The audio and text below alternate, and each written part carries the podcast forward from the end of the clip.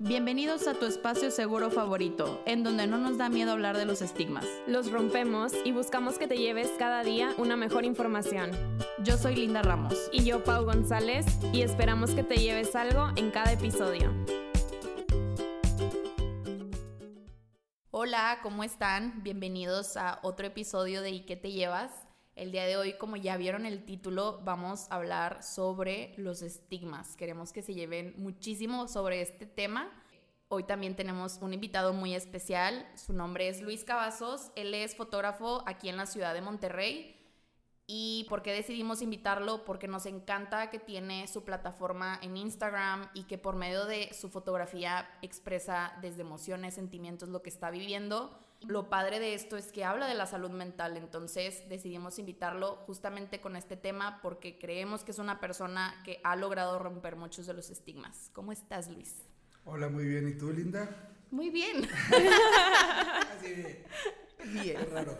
Pero pues sí, la neta es que estoy súper emocionado de estar acá con ustedes platicando sobre la salud mental, justo como ahorita platicábamos hace ratito que aún hay mucho trabajo que hacer este, sobre romper los tabús y los estigmas que están dentro de este tema.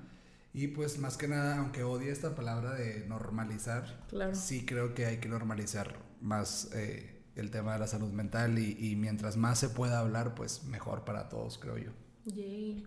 Bienvenido Luis, como ya dijo Linda, estamos súper felices porque estés aquí.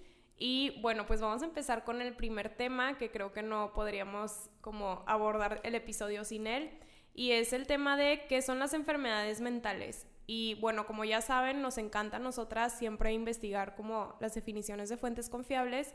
Entonces, esta la sacamos del DSM-5, que es el Manual Diagnóstico y Estadístico de los Trastornos Mentales. Es como la Biblia de la psicología y la psiquiatría. Entonces, bueno, este dice que son un síndrome caracterizado por una alteración clínicamente significativa del estado cognitivo, la regulación emocional o el comportamiento del individuo que refleja una disfunción de los procesos psicológicos, biológicos o del desarrollo que subyacen en su funcionamiento mental. o sea, en español es como esta mezcla de pues síntomas. Un, un, síndrome es como una mezcla de muchas cosas y bueno, aquí dice que pueden ser alteraciones como del estado cognitivo, o sea, de cómo estoy pensando, la regulación emocional, cómo estoy viviendo mis emociones, cómo las estoy regulando, cómo las estoy expresando, o del comportamiento del individuo, o sea, cómo son mis conductas, mis acciones en el día a día que se reflejan en una disfunción en los procesos como del funcionamiento mental. O sea, estas alteraciones, además de ser como el síntoma, eh, nos traen una disfunción, o sea, una alteración, ya sea, por ejemplo, no en el trabajo, en la escuela o simplemente como que en nuestro día a día. Y bueno, esto impacta en, en los procesos biológicos o del desarrollo o psicológicos. Como que lo que hicimos traer muy científico para que tengan la información concreta, pero básicamente es esto, como estas alteraciones que no nos permiten funcionar de manera adecuada. Claro, y aquí es importante recalcar que más adelante lo vamos a explicar en más episodios, pero una cosa es tener como los síntomas, no sé, como el sentir la ansiedad, como el sentir la tristeza, pero ya caer en una enfermedad mental significa que ya no te está permitiendo funcionar en tu día a día, por así decirlo más coloquial y más digerible. Y pues bueno, también está la duda como, ok, que es un estigma? Y creo que aquí todos estaríamos de acuerdo con que es como esta etiqueta que le ponemos, en este caso, a las enfermedades mentales. Eh, estábamos pensando en dar unos ejemplos para que se entendiera más. Por ejemplo, cuando piensas en el trastorno bipolar, pues piensas en una persona que de repente está feliz y de repente está triste. Entonces piensas en una persona muy inestable o en una persona este, que tiene TOC, o sea, obsesivo compulsivo, y piensas que es una persona que solamente se enfoca en limpiar y tiene su casa eh, perfecta, y pues, aunque sí llegan a ser como características, pues no es todo lo que conlleva esa enfermedad mental, ¿no? O sea, queremos como desmentir muchas cosas que la gente cree y de la mano desmentir y quitar este estigma, que es lo que siempre hemos tratado de pues no, la gente no es su enfermedad mental, no es su etiqueta, no por haber tenido un trastorno voy a ser linda este, bipolar, sino soy linda con un trastorno bipolar. Y eso, como habíamos mencionado en la apertura de la temporada, no significa que no haya una salud mental. Puedes tener un trastorno y aún así llevar una vida plena, este, evitar crisis durante 10 años y pues ser feliz. O sea, no, no involucra que, que tu vida se tenga que literal ir al caño.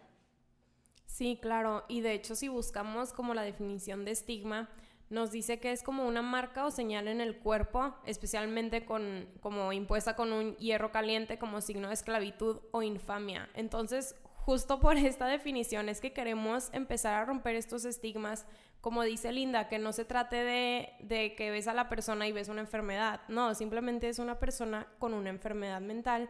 Y de hecho esto no solo pasa en las enfermedades mentales, también pasa, por ejemplo, en las personas con discapacidad. Eh, muchas veces se piensa como que, que, no pueden aprender o que están tontos o que van caminando, no sé, con su por ejemplo, la familia con un hijo con, no sé, síndrome de Down y se le quedan viendo. Entonces es como este estigma que es invisible, por así decirlo.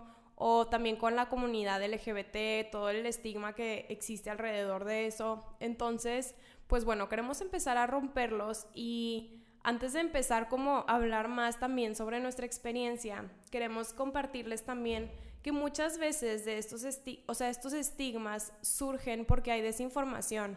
No quiere decir tal vez que sea intencional, a lo mejor esa persona que se le quedó viendo a ese niño con síndrome de Down no quería hacerlo sentir estigmatizado, simplemente tiene curiosidad y no sabe cómo, porque tiene diferencias físicas en su cara, por ejemplo, este, o tampoco quiere decir que se quiera dañar a la persona, sino simplemente a veces no sabemos cómo reaccionar ante lo desconocido o a lo diferente y lo hacemos de formas como hirientes o inadecuadas. Entonces, pues bueno, vamos a abordar justo este tema para evitar que incluso a nosotros nos pueda pasar como en nuestro día a día, ¿no? Y bueno, Luis, queríamos preguntarte a ti primero si alguna vez te ha tocado vivir bajo un estigma o tú mismo has llegado a estigmatizar a alguien.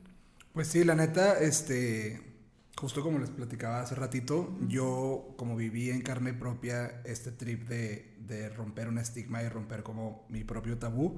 Y pues justo a mí, igual como hace unos tres, casi cuatro años, este, me diagnosticaron con un trastorno de ansiedad y pues esto para mí sucede como pues de la nada, ¿no? Aparte que yo no, yo no creía absolutamente nada en esto, yo vivía dentro del, del estigma, vivía dentro del tabú de que yo podía salir adelante de que de cualquier problema que se me, que me surgiera, ¿no? Como yo soy mucho más poderoso que mi mente y como estas cosas que la gente está tirada en su cama llorando todo el día era como de gente débil. Entonces yo estuve nueve meses pasando como por este trastorno sin saber que era un trastorno, este, y pues fue una pesadilla, la verdad, porque por más que yo quisiera que se fuera o por más que yo, por más que yo intentara dejar de pensar en esto, pues no, no iba a parar. Entonces ya después yo eh, decido acudir con un profesional y que me brinde ayuda y voy con una psicóloga que no me ayuda, o sea, fui con una psicóloga a la que ella era tanatóloga, ¿no? Entonces creo que los tanatólogos se dedican a, como a las muertes y a los duelos y así, ¿no? Y pues sí, o sea, como que yo me sentaba con ella y ella me decía así como, pero pues es que todo está bien, o sea, pues nadie se murió. Y yo, no. pues sí, pero, o sea, el que se quiere morir soy yo, ya sabes, de que nadie, se ha muerto, pero pues yo me quiero morir, de que me siento muy mal, bla, bla, bla. Entonces, ella no me ayuda, voy con otra psicóloga, este, esta sí era así como nada más psicóloga y igual, o sea, nada, neta no veía yo avance, yo dije, no, pues es que entonces esto no es, o sea, yo, el que te tiene que como que sanar y recuperar soy yo, de que, o sea, no sé, o sea, creo, creo que esto empeoró más de que el asunto porque dije, ni buscando ayuda estoy teniendo resultado. resultado. Hasta que después encuentro ya una psicóloga, que es psicoanalista, este, se llama María, y gracias a ella, este, neta, desde la primera sesión, eh, empecé a o sea, ella me leyó perfectamente, ¿no? Y de que me entendió perfectamente y me empezó a decir, mira, tranquilo, es que es esto, y va por acá y tú te sientes así porque bla, bla, bla, bla, bla. Y, y pues ya de ahí en adelante es como punto y aparte, la neta. Ya después me fui con una psiquiatra y fue cuando me hicieron estudios, me diagnosticaron el trastorno de ansiedad. Este, empecé a tomar medicamento por nueve meses. Y pues ya, o sea, esto fue como un cambio muy cabrón para mí porque, porque pues me di cuenta que esto es real, ¿no? O sea, que, que las enfermedades mentales son reales y este trip, no sé, como que la gente de pronto dice de que, que, que, la gente, una cosa que se me queda muy guardada, que me dijo, por ejemplo, mi psicóloga, es como yo le decía, es que, güey, de pronto tengo como pensamientos muy invasivos y, y, no los puedo controlar, o sea, me están controlando ellos a mí y, y, no sé qué hacer, o sea, no me gusta estar fuera de control de que dentro de mí, de ¿no? ti mismo. Este, y yo le decía que no, o sea, neta siento que estoy loco de verdad, ¿no?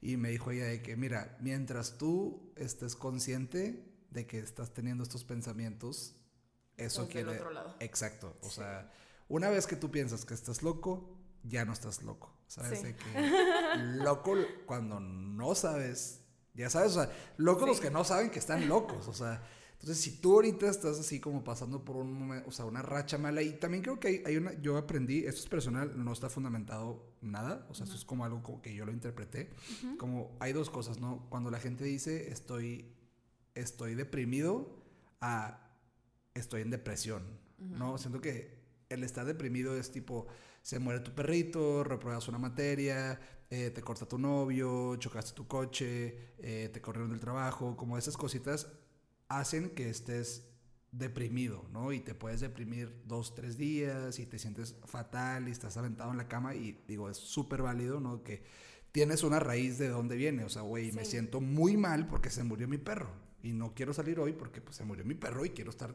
tirado en la cama llorando. Válido, ¿sabes? Pero sabes de dónde viene este problema, ¿no?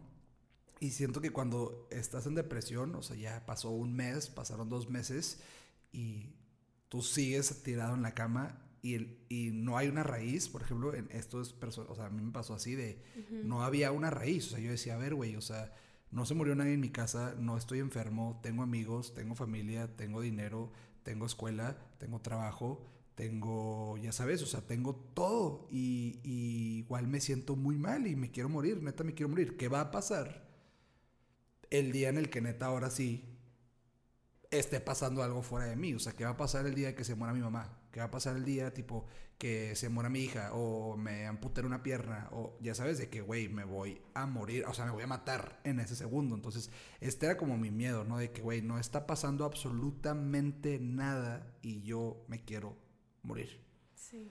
Entonces, pues no sé, o sea, también creo que es importante que aprendamos a, a dividir estas dos cosas de que estoy deprimido o estoy en depresión. O sea, ¿cuánto tiempo llevas sintiéndote así? O sea, no es como, ay, pues me cortó mi güey, tipo, ok, ya tengo cuatro días llorando y sin comer, ok, está bien, pero ya si llegas y me dices, güey, tipo, tengo dos meses y de que, hey, igual. o sea, exacto, o sea, hay- hay- algo está mal, ¿no? De que no, no, no es lo mismo, ¿sabes? O, o sea, igual creo que en la misma línea, ¿no? Porque igual, por ejemplo, se puede morir tu perro y puedes estar triste cuatro meses, pero a lo mejor y es ups and downs, ¿no? Como que de pronto te acuerdas y te bajoneas, pasa media hora, se te quita, te vuelves a pero cuando es lineal, o sea, como todo el tiempo así de que, pues ahí está mal, ¿no? O sea, a mí, por ejemplo, otra cosa que me llama mucho la atención fue cuando mi psicóloga me dijo de que, a ver, te voy a poner un ejemplo. ¿Tú consideras que tu vida es buena con días malos o que tu vida es mala con días buenos? Y en ese momento yo le dije, mi vida ahorita es mala. Y de pronto llego a tener días buenos y porque lo intento. O sea, neta, porque me esfuerzo. O sea, no sé de dónde agarro fuerzas para meterme a bañar y ponerme ropa. Intento ponerme ropa no ajustada porque como que no quiero ni siquiera que algo nada más me apriete, ya sabes, tipo si me pudiera ir desnudo, me voy desnudo, sabes, como para estar lo más fodongo posible. Y lo he intentado, o sea, neta de salir con mis amigos, o sea, toda esta información existe en internet también creo yo, no te dicen de que, ay, haz ejercicio y come frutas y hazte una rutina, ¿no? Pero pues, o sea, cuando estás en esta posición como es, está muy lejos, o sea, o lo ves así como que, ay, güey, de que I know this, de que, pero ya, ok, ya me fui a correr, tipo, ya me comí mi manzana de que, porque ahora me estoy riendo, ¿sabes? De que así lo veía, ¿no? De que me salí a correr y de que, cada, o sea, es como cuando estás a dieta y que, tipo, te comes una manzana y es como, ah, ya Healthy. ¿sabes? Exacto, sí, o sea, Sí. yo, tipo, iba corriendo y cada vez que corría era como que, o sea, me imaginaba como, como que mi, mi porcentaje de tristeza iba bajando o algo así.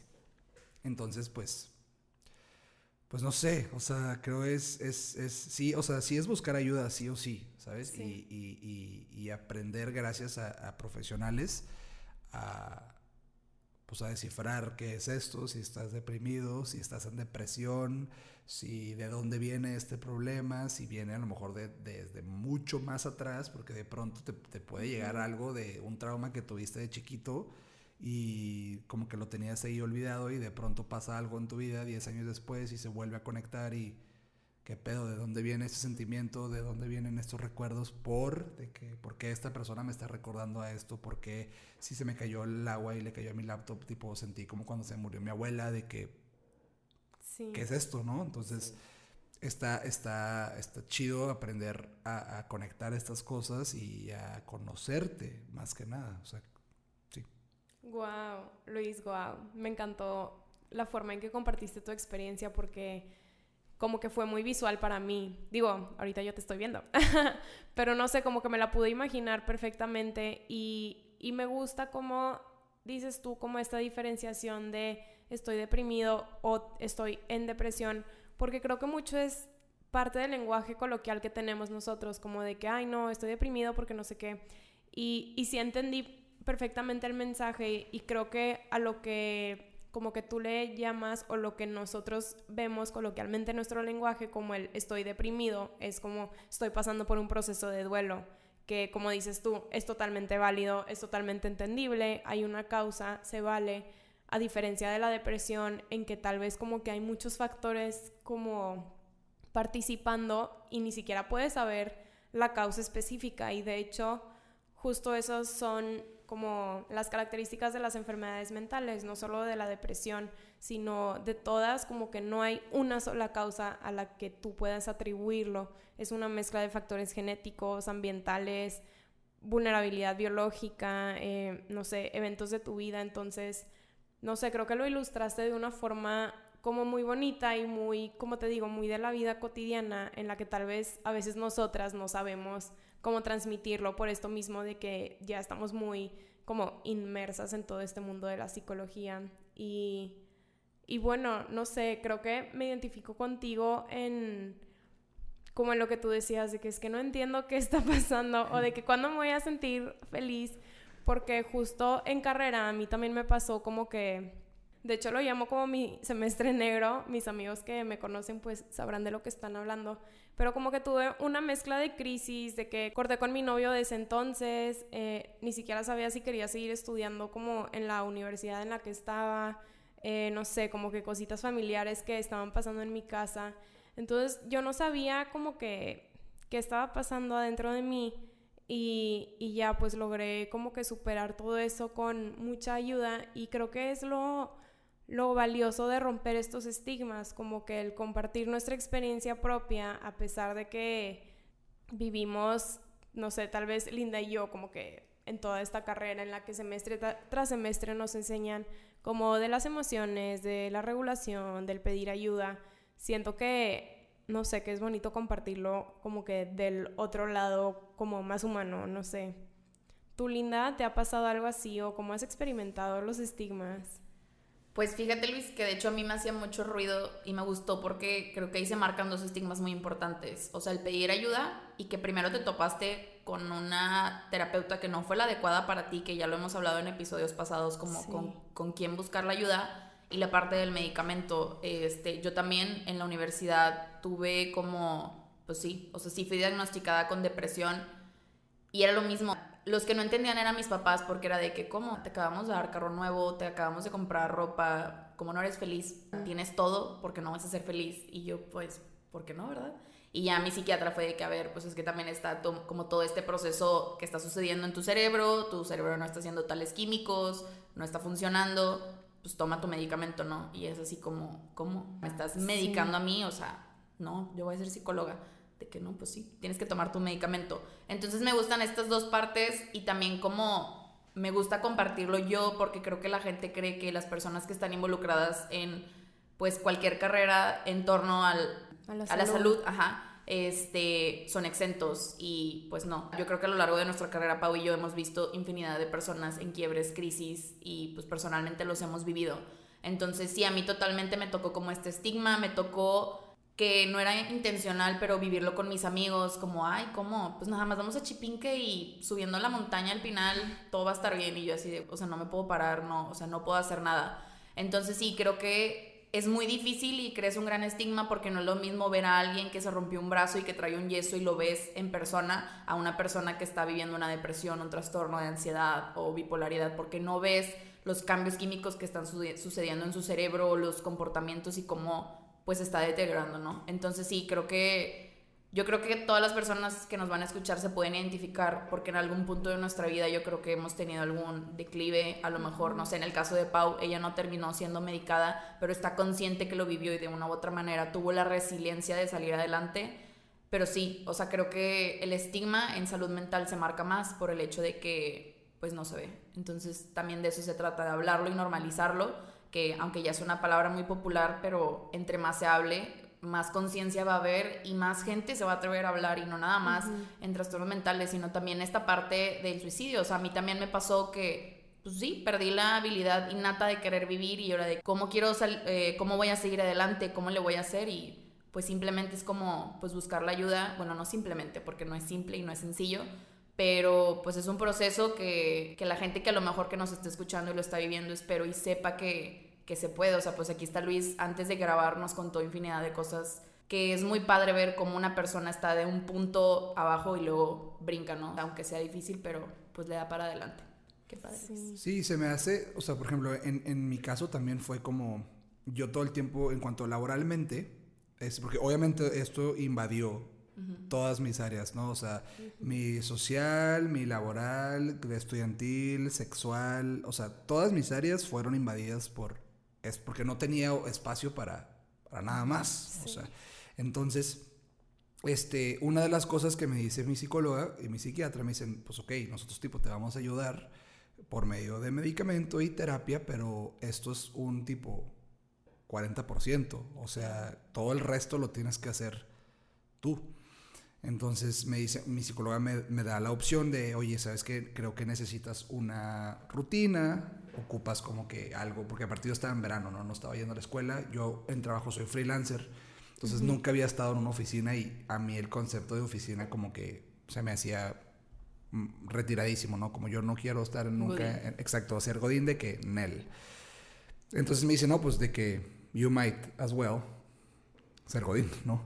Entonces, pues bueno, me conseguí un jale y me metí a talleres y así, y en, o sea, en, en, lo que yo buscaba el trabajo y me metí a talleres, no dejaba de rebotar en mi cabeza de, güey, ¿qué estás haciendo? O sea, la estás forzando, ¿sabes? De que esto no eres tú, este no eres tú, este no eres tú, y la estás forzando, y la estás forzando, y la estás forzando. Pero esto fue lo que finalmente me ayudó, o sea, el tener una rutina, y en el trabajo hice amigos nuevos, y en los cursos hice amigos, entonces, como que pues sí, me activé, y obviamente había días que en el trabajo pues estaba así como muy mal, o así yo por dentro no me sentía mal, pero decía, prefiero estar sintiéndome mal aquí en el trabajo mientras tengo que editar estas fotos a estar tipo aventado en mi cama y me levanto a las 3 de la tarde y de que ya sabes de que ni he comido y entonces pues es distinto, ¿no?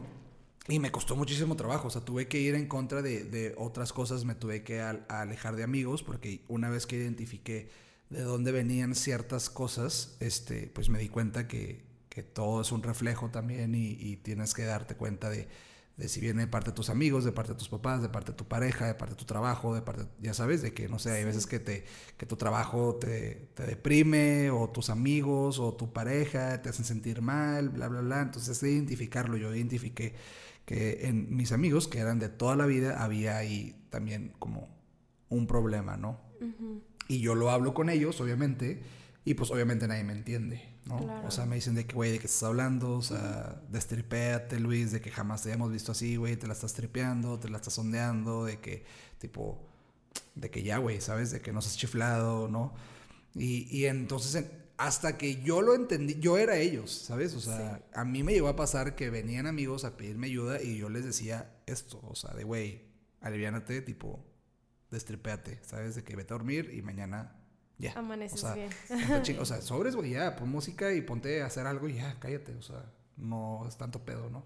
Entonces, cuando ya lo veo yo del otro lado, o sea, yo estoy de este lado y veo a ellos siendo yo, hace cuenta, dije, fuck, o sea, sí, sí está mal, ¿sabes? De que, o sea, estamos mal todos, de que no, no, no sabemos cómo ayudar, porque ni siquiera sabemos del problema. O sea, le hablo a mi mejor amigo que él está en Europa y le digo, oye, ¿sabes qué? Tipo, me quiero matar y el güey me dice, no, es que tipo, creo que te está dando FOMO.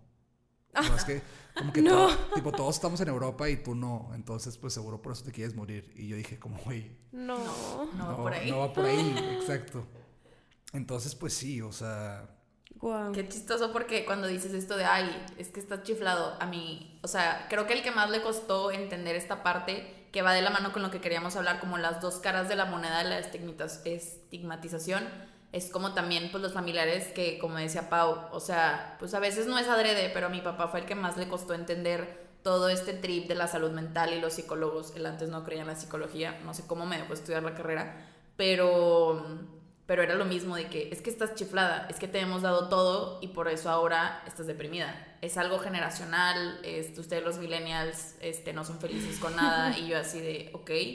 Y ya después él tiene su propia recaída, le ayudan psicólogos y es de no manches si sirven. Y yo, pues sí, ¿verdad? y está muy interesante porque luego me dices que yo no me había dado cuenta que yo había tenido cuadros depresivos toda mi vida y había tenido, tenido tendencias suicidas toda mi vida y he abusado de sustancias toda mi vida, pero pues yo no sabía que era una enfermedad, yo no sabía que pues es algo que está mal, ¿no? que se puede tratar. Ajá, y que se puede tratar. Entonces creo que está súper interesante esta parte de que pues también el estigma es como que no es adrede y es por la misma falta de información y que es más fácil etiquetar como que es algo como banal y algo superficial a que es algo real y es algo que se está viviendo y que pues le pasa a todos, ¿no? Y más como cada vez como esta sociedad que se genera, las redes sociales, como que cada vez estamos siendo más bombardeados y teniendo menos refuerzos o lo que sea. Entonces sí, creo que, creo que está muy cañón. Sí, esto que dices de, de, que es más fácil etiquetar, creo que sí, como que de cierta forma el estigmatizar como que te protege a ti como de este dolor o de este, pues de este miedo, o sea, como que si, si un amigo te dice me quiero morir, ¿qué hago que le digo? ¿Cómo reacciono? De que no, no, no, no te quieres morir, o sea, como te dijeron a ti Luis, de que es porque no estás acá en Europa y pues de seguro es eso. Entonces, como que parte de ir rompiendo esto nos va a ayudar en conjunto como sociedad, como dices tú, de que estamos súper mal, pues no, vamos a tratar de girar como este, no sé, esta lupa o no sé cómo decirlo, este lente de, de ir cambiando también nuestro vocabulario. Y, y sí, totalmente los entiendo en, en la parte de que como que cuesta trabajo, o sea, porque es es un compromiso contigo mismo cuando te encuentras en alguna situación, no sé, de que algún episodio depresivo o, o, como tú, Luis, como cuando tenías estos, no sé, brotes de ansiedad más fuertes, cuando te diagnosticaron, como que es muy difícil tú ser constante contigo mismo y el como, ok, me voy a levantar en la mañana y como dices tú, prefiero estar sintiéndome mal aquí en el trabajo editando una foto que estando tirado en mi cama en mi casa a las 3 de la tarde porque tal vez eso me vaya a hacer sentir peor. Y creo que es como muy valiente de, pues, de los tres que estamos aquí, como que ir luchando en contra de esta corriente que te dice que todo está bien, que no pasa nada, que es algo generacional, que tal vez eres tú. Entonces, pues qué padre, que, o sea, no sé, me llena de alegría como que empezar a hablar de este tema y e ir rompiendo todo esto. Y yo creo que eso justo ahorita que dijiste, lo de solo eres tú, es un, un, punto importantísimo, porque igual otra vez, yo siempre voy, o sea, aquí voy a hablar como de, de mi experiencia personal, ¿no? Entonces, en mi experiencia personal, cuando yo estaba sometido así en, en, este trip de la ansiedad, pues yo volteé a ver a todo el mundo, ¿no? O sea, estaba en la escuela y estaba en el mall y estaba en las fiestas y pues yo veía a todo el mundo sonriente y veía a todo el mundo trabajando y veía a todo el mundo activo y veía a todo el mundo bien y yo decía, güey, es que yo soy el único. O sea, yo, ¿por qué yo soy la única persona que neta, o sea, no puedes, o sea, no puedo estar aquí, neta no puedo estar aquí porque me siento, o sea, me quiero ir a, llorar a mi casa, ¿no? Y, y, parece que eres el único, porque luego le platicas, o sea, le vas a platicar a tus papás, le vas a platicar a tus amigos, le vas a platicar a tu novia, novio, y vas a sentir que eres el único otra vez. ya sabes, de que te van a decir de que no, pues es que échale ganas. Y ya sabes, entonces, eso, eso es lo que más difícil se me hace, ¿sabes? Porque luego, mientras, o sea, antes de llegar como a la ayuda profesional, pues intentas agarrar ayuda de, lo cerquita, ¿no? Tus amigos, bla, bla, bla, de donde puedas. Creo que yo también, algo de eso es, es, es, es como para no hacerlo obvio o no aceptarlo tú. O sea, una vez que ya quieres ayuda profesional es porque ya lo aceptaste tú, ¿no? De que, güey, ok, esto está mal y ocupo ayuda profesional.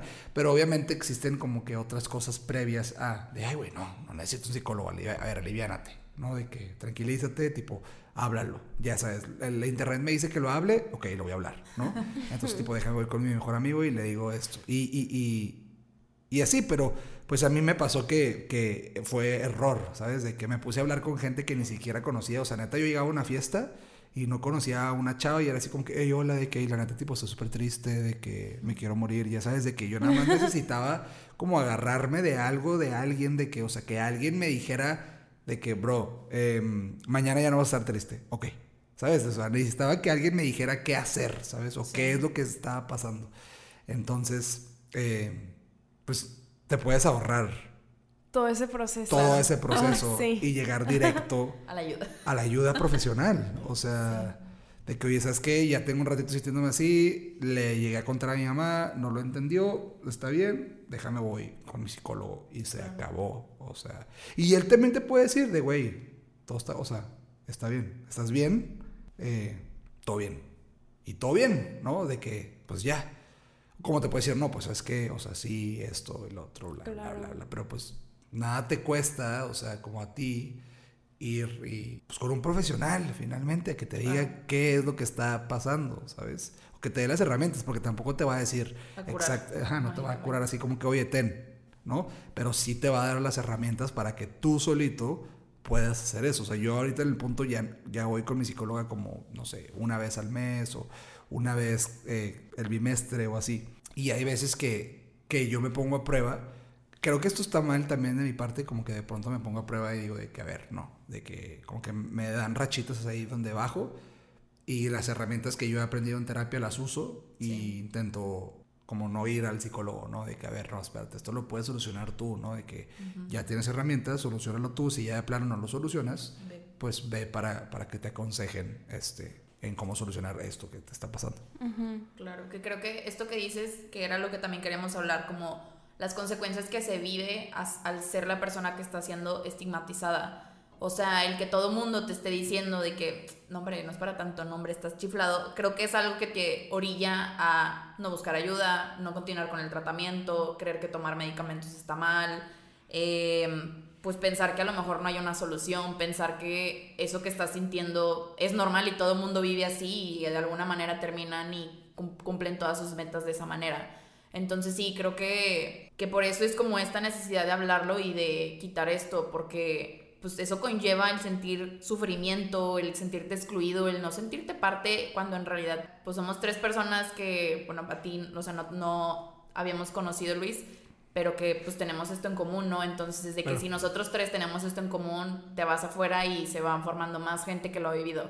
Entonces sí, totalmente. Y también creo que a veces lo único que, claro, necesitamos es ser escuchados, pero también está como esta parte de referir. Pues sí, le puedes contar a tu mejor amigo, pero si tu mejor amigo que está de la otra parte, que es el que te está teniendo el estigma, pues lo entendiera, a lo mejor sería más fácil, ¿no? Estaría como este apoyo de, pues no, no es normal que te quieras morir, ¿verdad? Pues sí, ve, o sea, algo está fuera de lo normal, acércate con alguien. Entonces sí creo que es muy importante ver también como estas consecuencias de lo que es vivir el estigma y hasta qué te puede orillar, que es como caer en la misma idea de, pues no, igual y el psicólogo no me va a sacar de esto, igual y, y yo solito eventualmente pues voy a dejar de ser, de estar triste y voy a ser feliz y voy a disfrutar la vida, ¿no?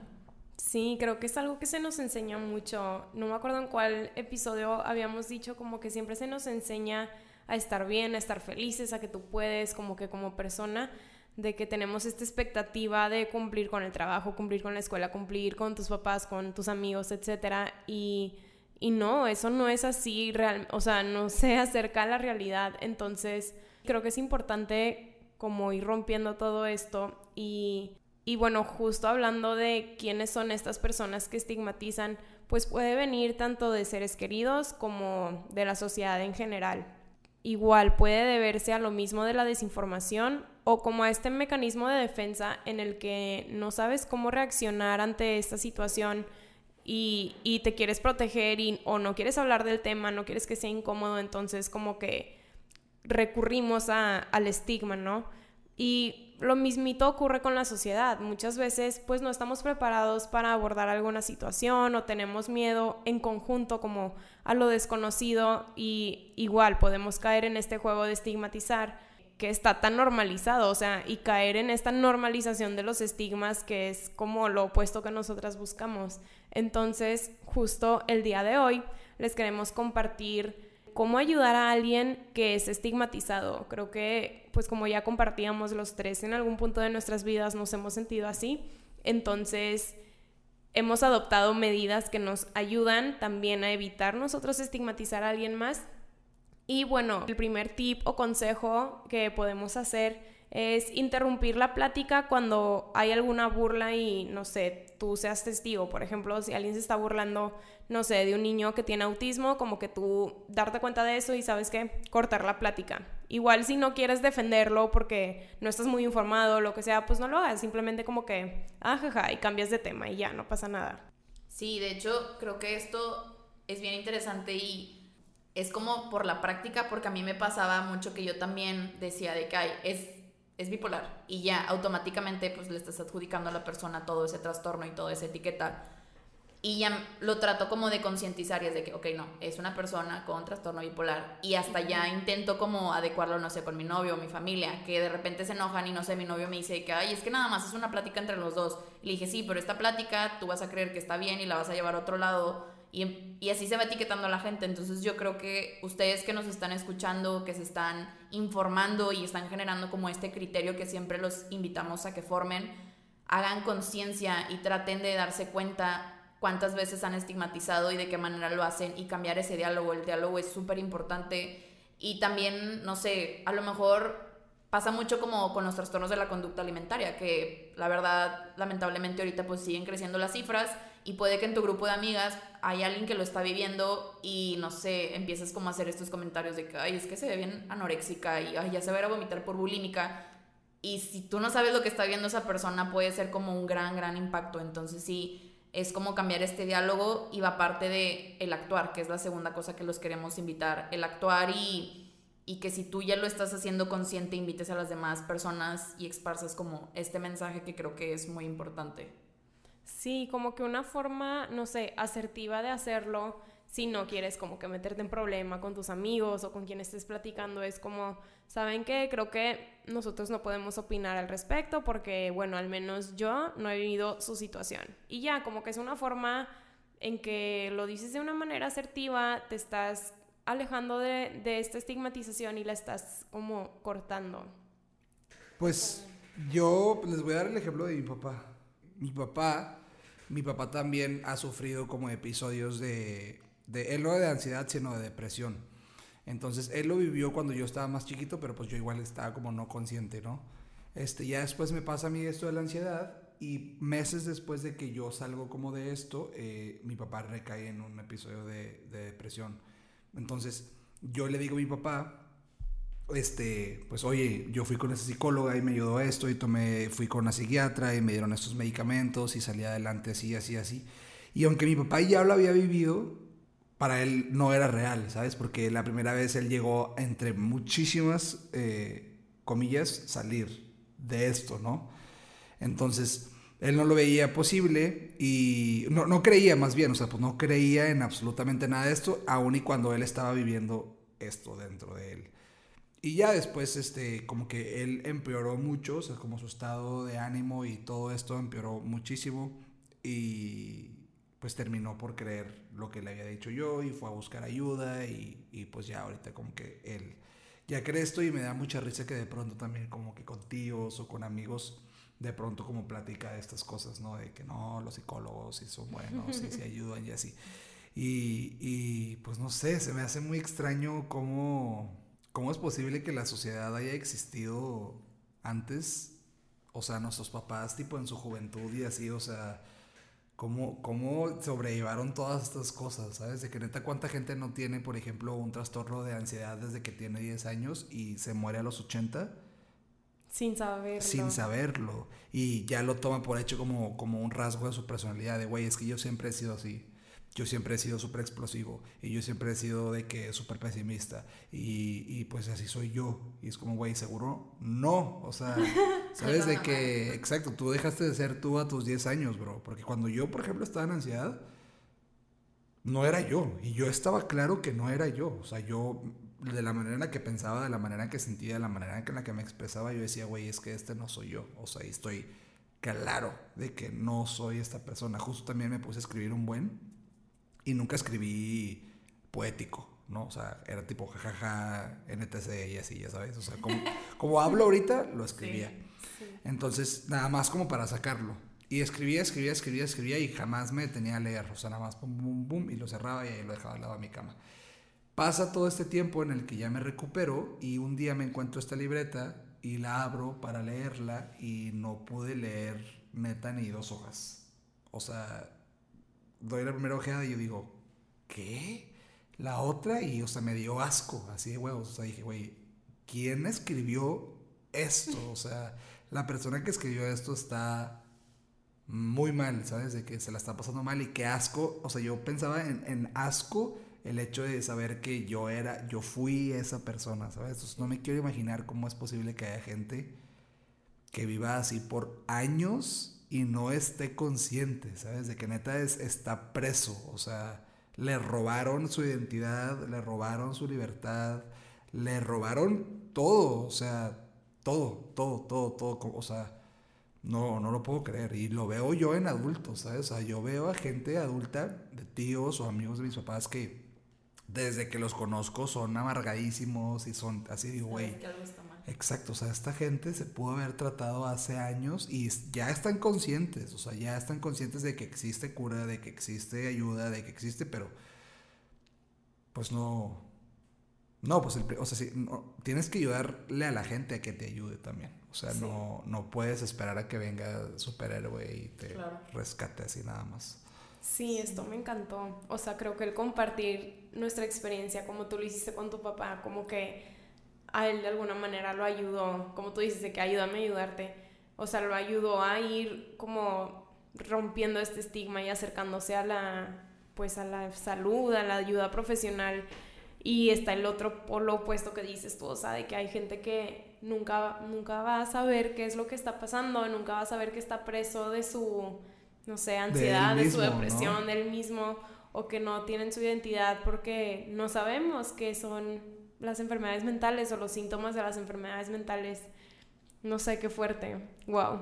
Bueno, Luis, y de hecho esto que platicas siento que va muy de la mano con otra herramienta que trata de fomentar una cultura de salud mental que definitivamente nuestros papás no tenían. O sea, yo también veo a familiares míos y es como pues está muy duro, o sea, como nunca te diste cuenta que algo pues estaba muy mal, ¿no?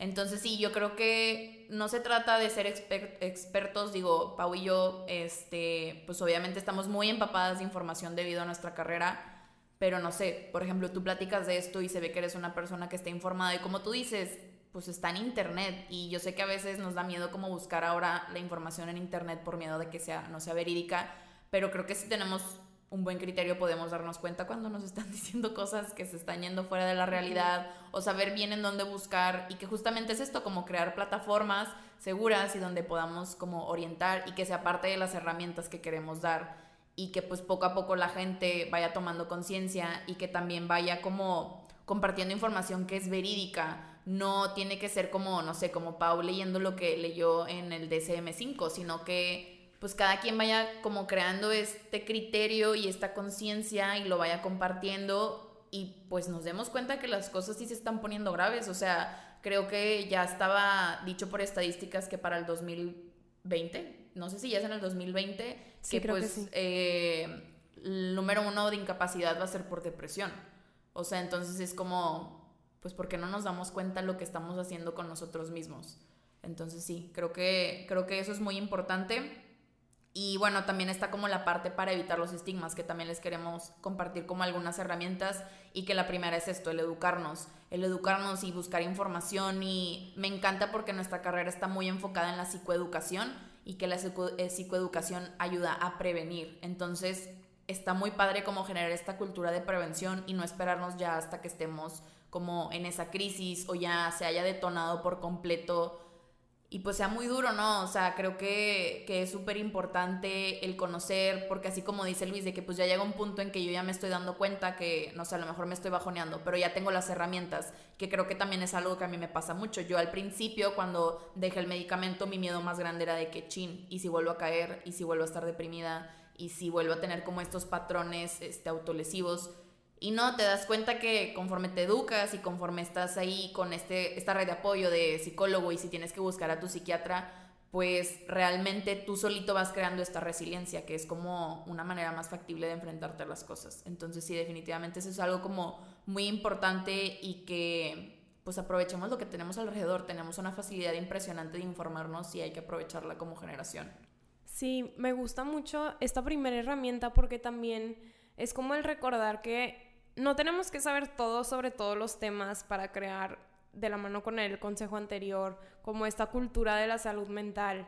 O sea, lo que sí tenemos que saber o aprender es a no juzgar cuando no sepamos de algo o no entendamos los motivos de alguna situación y ya a partir de ahí, como mencionó Linda, como ir buscando esta información confiable de fuentes confiables o de tu terapeuta que nos ayuden como a ir, pues sí, fomentando esta cultura como de salud mental, de educación. Y sí, yo también concuerdo tota-, totalmente con estas herramientas. O sea, a mí me encanta como darme cuenta de que estoy en cierto momento, no sé, como de angustia o de dificultad, lo que sea, y que yo recuerdo herramientas que me brindó mi psicoterapia y es como, ok, puedo hacer esto. O sabes que respira, toma tres pasos atrás, detente, analiza la situación y ya a partir de ahí puedes actuar. Entonces, Creo que me encanta esto y la segunda herramienta para evitar nosotros estigmatizar es identificar los temas que nos causen como juicios de valor negativos para de esta forma poder investigar, informarnos y entender para no estigmatizar.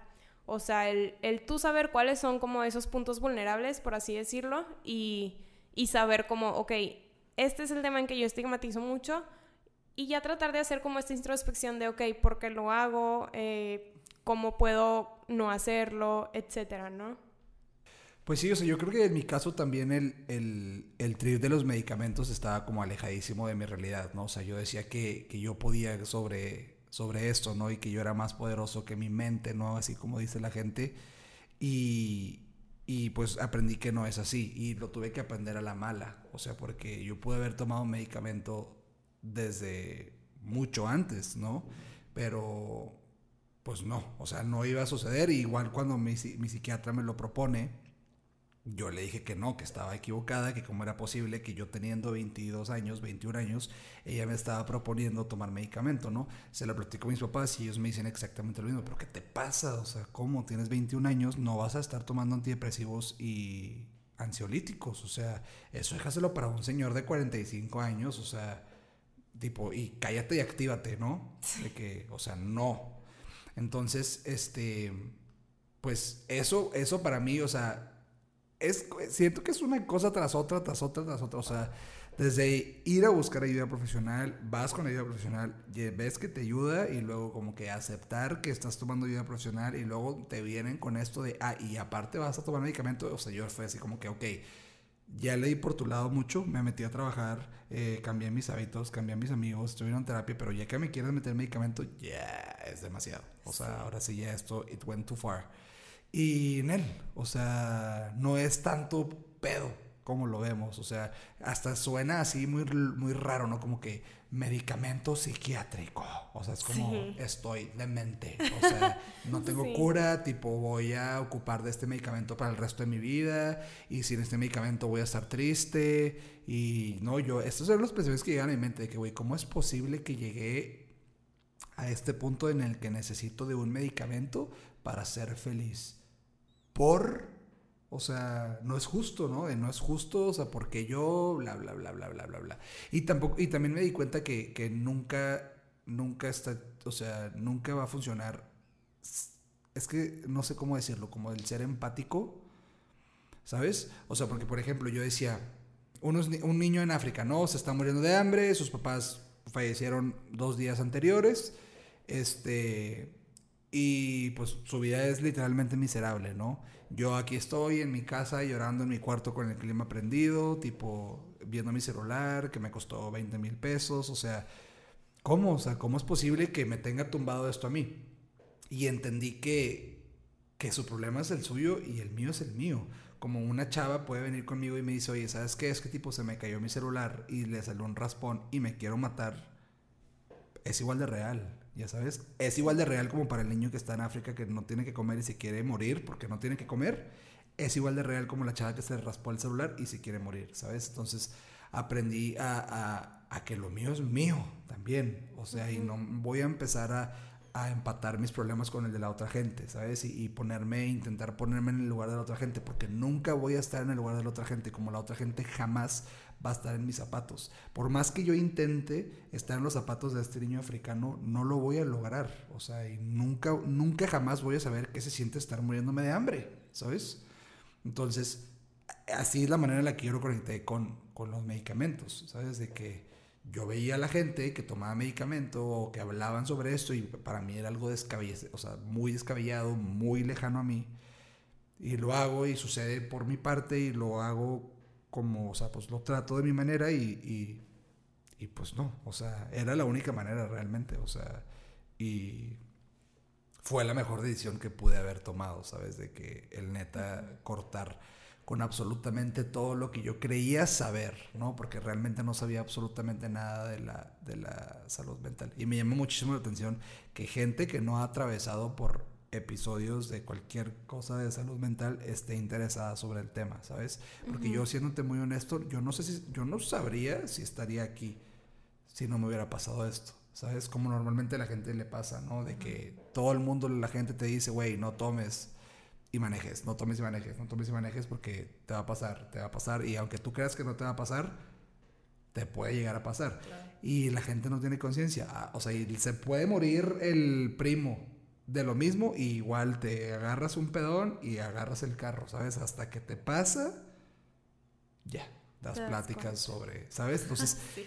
es muy interesante que, que ahorita haya gente interesada en este tema, por ejemplo, este, que no haya atravesado por eso, porque esta es la gente que te que va a ayudar a, a, los otros, ¿no? O sea, cuando llegue un cabrón muy mal, dicen, o sea, un amigo tuyo, aunque tú no seas psicólogo, tú le puedes dar ciertas herramientas y decirle, oye, ¿sabes qué? Tipo, a lo muy poco que sé, uh -huh. haz esto, ¿no? Puedes hacer esto, te recomiendo que hagas esto y, y, y brindar ayuda y así está increíble. Me encanta. Creo que se me acaba de ocurrir una herramienta, o sea, con lo que mencionabas de la empatía. Es que es muy diferente como el ser empático a tener simpatía, que es esto que dices tú de, ay, pero hay un niño en África muriéndose y yo me siento así. Si hay un niño en África, bueno, al menos no te estás muriendo de hambre. Eso es como tener esta simpatía, pero creo que otra herramienta que podemos compartirles es como tener esta empatía que tú mencionas, de cómo poder conectar con la otra persona, de tal vez yo no entiendo el motivo de por qué te pones así o la problemática que hay detrás. Pero como dices tú, desde, desde mi lugar y desde lo poco que sé, te puedo compartir estas herramientas y te puedo ayudar como a encontrar algún profesional que sí te pueda ayudar, ¿no?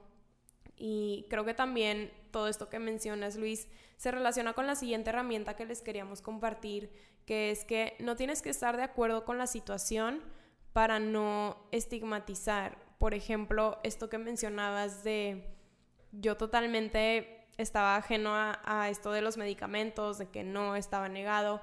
Y bueno, ya poco a poco le fuiste perdiendo el estigma y, ok, vamos a darle una oportunidad.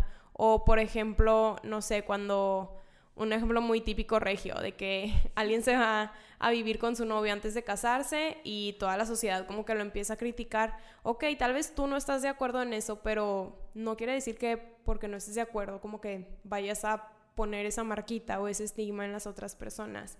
Cuesta más trabajo, sí, pero si se, si se practica y se empieza a poner como en acción, no sé, como día a día, se puede lograr.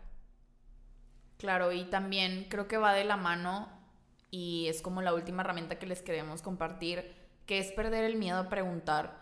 O sea, creo que que, que, tenemos muchas ideas y no sé, nosotros solitos nos ponemos como estos tabús y estos estigmas porque no queremos ver más allá, porque como dice Luis, este, a mí no me va a pasar, ¿qué es eso? Claro que no.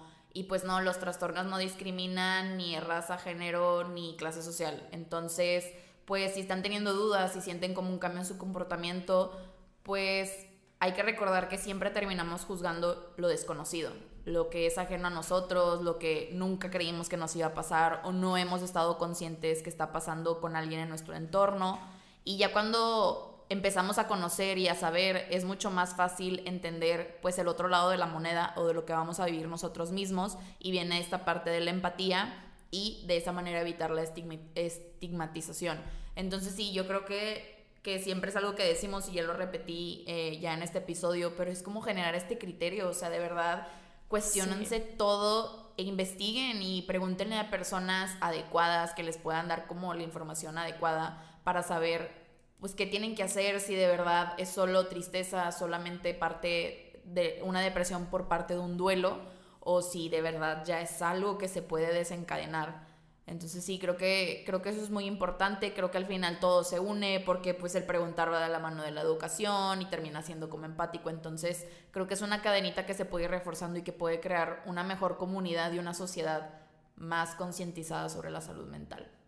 Sí, estoy totalmente de acuerdo y pues bueno, creo que dimos muchísimas herramientas y consejos el día de hoy. Esperamos que les hayan gustado, esperamos que les sirvan y si se les ocurre a ustedes alguna otra, este, no duden en compartirnoslo a través de nuestras redes sociales.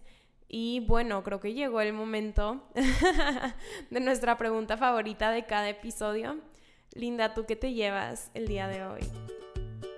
Pues creo que me llevo como un episodio muy ameno, me gustó muchísimo, me gustó que Luis tuviera la oportunidad de estar aquí con nosotras como compartiéndonos su experiencia con la salud mental. Lo que más me llevo es como recordar esta parte de que nadie está exento de pues sufrir un trastorno, una enfermedad mental, ¿no? O sea, el estar conscientes que no nada más, como decía, como ser parte de, de una profesión de la salud o el ya estar consciente pues ya no te va a pasar. O sea, eso siempre puede suceder, puede ser por un evento, puede ser algo orgánico. Y pues el que todos estén conscientes que de verdad es algo real. Yo sé que hasta el día de hoy hay gente que ni siquiera cree en la psicología, pero yo creo que si se toman el tiempo de ver a su alrededor es evidente que la salud mental está presente o la falta de salud mental.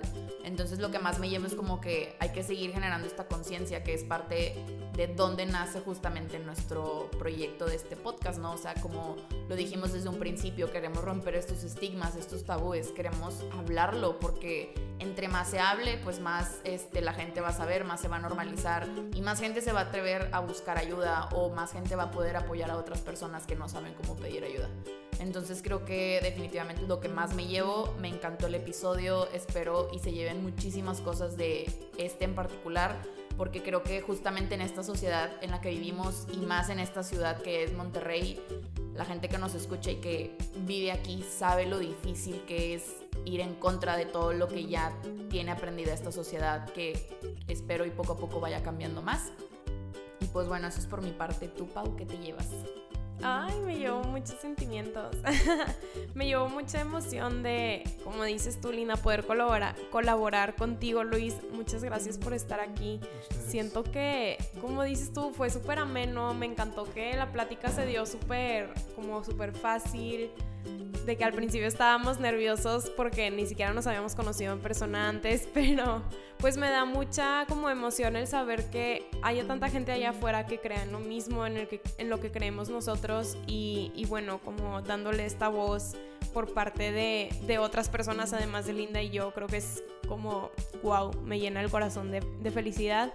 Y pues igual me llevo como no sé, esta tarea de hacer ejercicios de introspección hacia mí, ver en dónde yo estigmatizo para empezar a cortar como que este estigma, porque pues sí, como ya les hemos compartido, nadie está exento de caer como en conductas o, o de tener enfermedades mentales y pues igual seguir estudiando, informándome sobre cómo evitarla y compartir información, ¿no? Seguir creando contenido.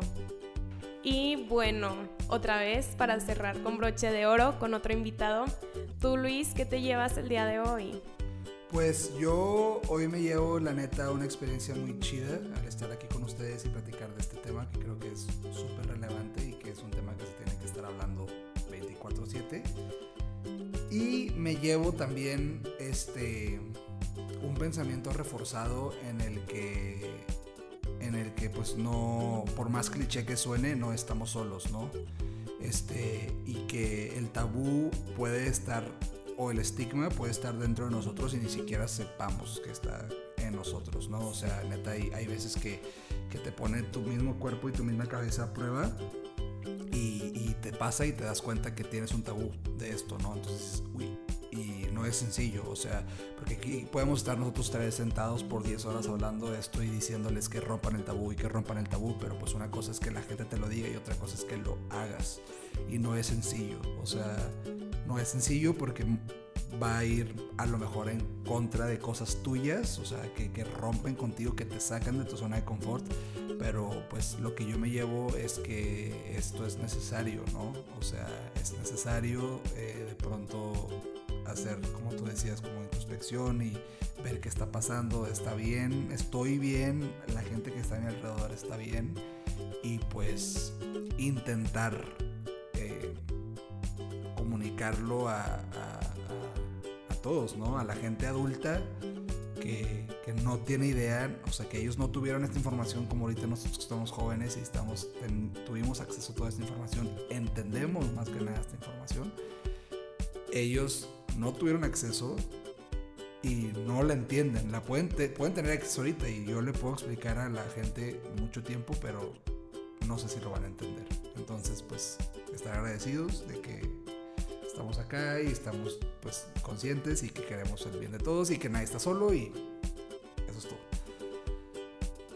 Pues bueno, muchísimas gracias Luis por haber, este, pues hecho un espacio para venir aquí. Estamos de verdad muy agradecidas, muy felices.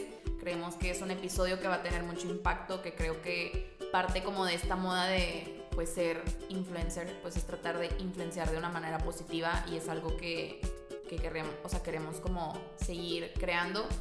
Y pues bueno, recordarles que nos pueden compartir qué se llevan en nuestro Instagram, este, como arroba y que te llevas. Este, Luis, no sé si quieras compartir tus redes para que te, te, encuentren y vean también tu trabajo. A mí me encanta tu fotografía y cómo expresas lo que has vivido por medio de, pues, de imágenes, ¿no? Gracias. Pues mi Instagram me tengo como cavazos.luis.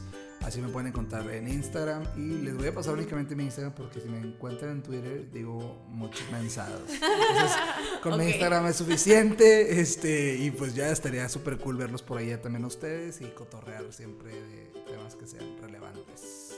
Muy bien, pues muchas gracias por estarnos escuchando y estén al pendiente del siguiente episodio. Nos vemos. Bye. Bye.